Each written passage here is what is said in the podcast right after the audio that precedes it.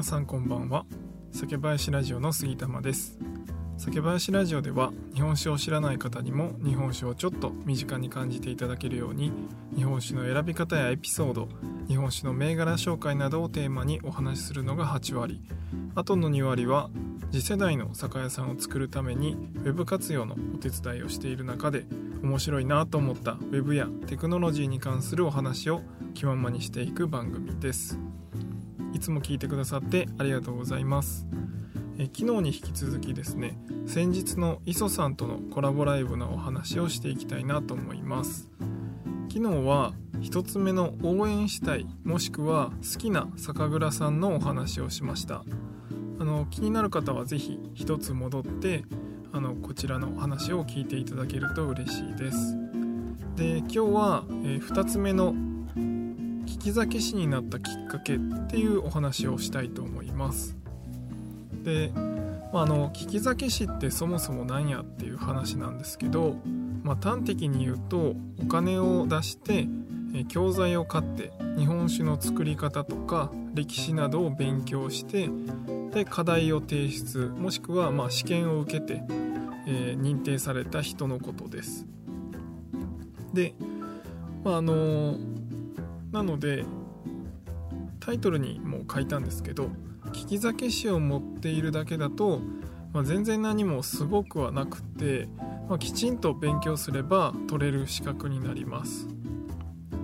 まあ、あの細かいこと言うと利き酒師は ISS という協会が認定している、まあ、通称日本酒ソムリエっていう言われている資格になります、まあ、なので僕の、えー、プロフィールというか名前も、えー、杉玉の後に日本酒ソムリエっていう風に書かせていただいてるんですけど、まあ、理由としてはあの利き酒師ってこの漢字口辺にあの利用の「利」って書いて利き利き酒師の「利き」っていう字を書くんですけどあのこれを書いてても読んでなかなか読んでもらえないっていうのもあってあの通称の方で日本酒ソムリエっていう風に書かせていただいてます。でえー、取り方利き酒師の取り方っていうのは3種類あってあの自分で教材を買って自分で勉強して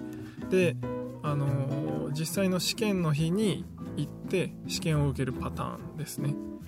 なんでまあ普通の資格試験みたいな感じで自分で勉強して一発で、えー、合格不合格を決めるっていうパターンが1つ目。で2つ目は、えー、大体2日間の講義を受けて、えー、講義を受けてその後にテスト。講義を受けてテストっていう感じで、えー、と2日間にわたって講義とテストをこう交互にやっていって最終的に全体で、え、合格点にいってれば、え、認定されるという風なパターンが2つ目。でもう一つは通信講座で課題を3回提出して平均点が合格点以上で取れるっていう、まあ、この3つ目のパターンがあります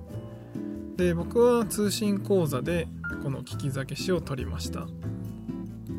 でもちろんあの通信講座であっても教科書をしっかり読んで勉強はするんですけど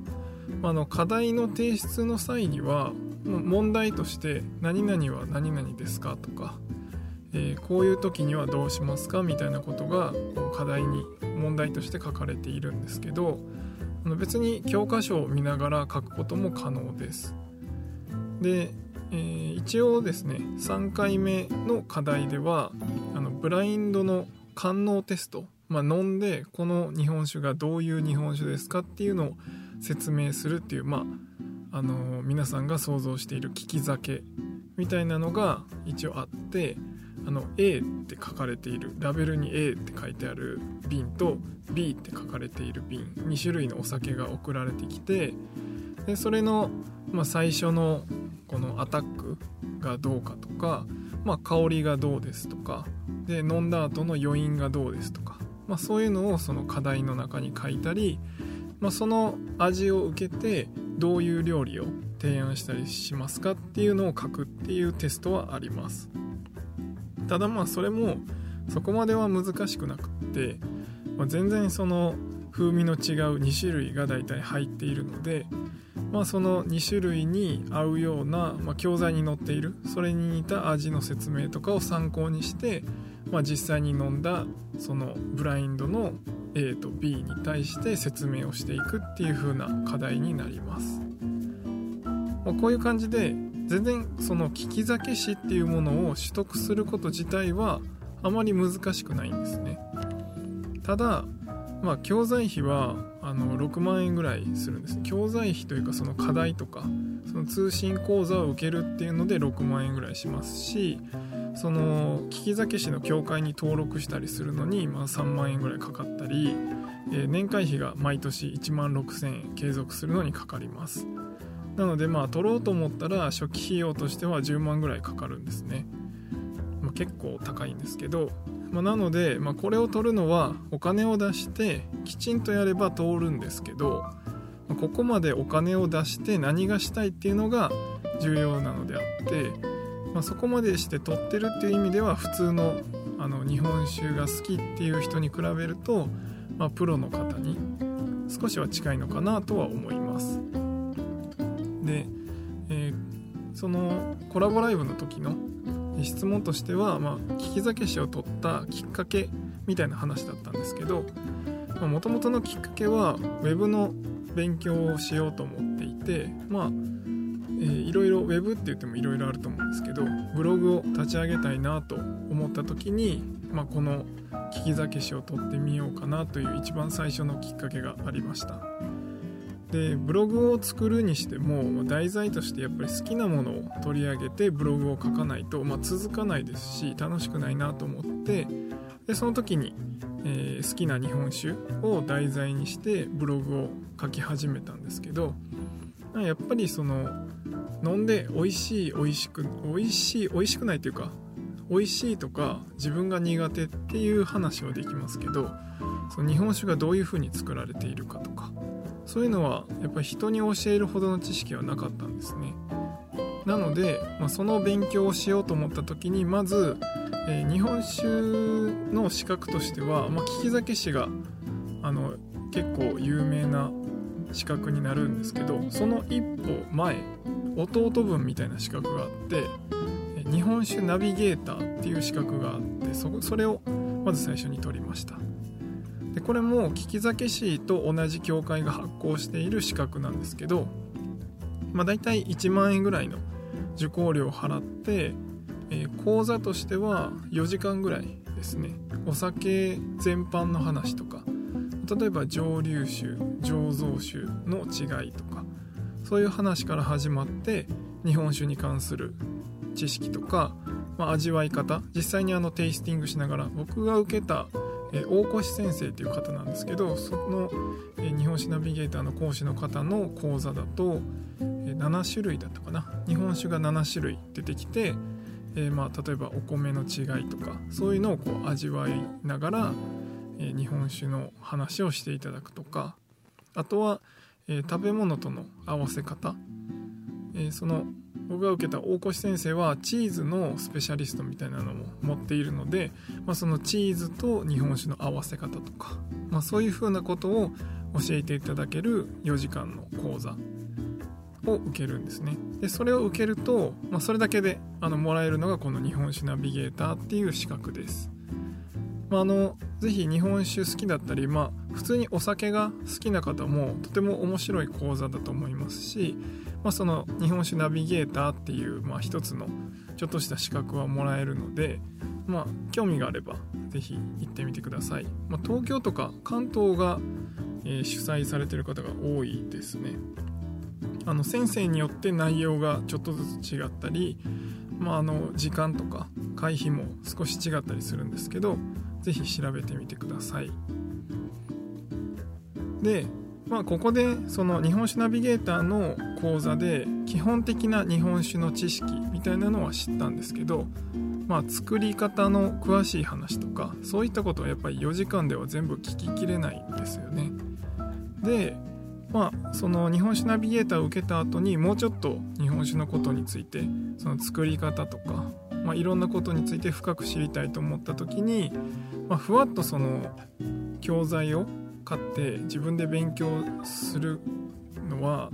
なんかこうダラダラとしちゃいそうだなと思って、まあ、それをするぐらいだったらもうしっかりお金を払ってもう資格も取っちゃった方がいいんじゃないかなっていう感じで利き酒師を取る決心をしました。あのちなみに日本酒ナビゲーターを取っていると少し利き酒師を取る時の、講座の料金が安くなります。なので、まあ、利き酒師を取ってみたいなっていう方は是非、まあ、日本酒ナビゲーターから入ってみて、あのー、どれぐらい自分が勉強したいかなっていうのをこう一回考えてもらってから利き酒師に挑戦してもらうのもありかなと思います。で、まあ、利き酒師の資格を取った後にブログとか SNS とかで発信してまあさらにえー、その後ですねウェブのいろいろ勉強を自分で独学でしてウェブ系の仕事をし始めて、まあ、やっぱりウェブ系の仕事って面白いなって思いつつ、まあ、最終的にこの好きなウェブの仕事と日本酒の仕事っていうのをこう融合させてなんかできればいいなと思ったんですね。でまあ何事もそうだと思うんですけどこの利き酒師っていう資格を取ることがゴールなんじゃなくてそれを取った上で、ま何をするかが重要だと思っています。なのでまあこの利き酒師っていう資格を取るだけであれば全然何もすごくなくて本当にあの予備校に行って勉強するみたいなそんな感じですね。お金を出して、えー、勉強するっていうだけになります。で僕はその利き酒師を取って得た知識っていうのを、まあ、どんどん噛み砕いていってあの皆さんにもっと日本酒を身近に感じてもらえるようにこのウェブを使って発信していければなと思っています、まあ、この日本酒に対する熱量この利き酒師を取るっていうこともそうですし、まあ、その後いろんな発信をしたいなって思っていたおかげで、まあ、今実際に、回り回ってですね日本酒好きの、ま、日本酒会とかに参加させていただいたりっていうそういうこう日本酒つながりで最終的に今酒屋さんのウェブ活用のお手伝いをさせてもらえるところまで来れたと思っています。で利き酒師っていうのはやっぱり一つ僕を表すシンボルでありつつやっぱり皆さんが捉えるイメージ利き酒師ってきて捉えるイメージっていうのはやっぱり日本酒のプロっていう感じで受け取られることが多いなと思っています、まあ、さっきえっと、お話したようにそのお金を出して勉強すれば取れるのは取れるんですけどやっぱりそこまでして勉強しているっていうことは、まあ、一般の方からするとやっぱりプロに近いっていう印象を受けられるのかなと思っています。やっぱりその印象そのイメージに応えられるだけの知識とか、まあ、日本酒に対する思いはもう今後ずっと持ち続けないといけないなと思っています。でまたまあ利き酒師とか日本酒ソムリエって聞くと、まあ、利き酒できるこの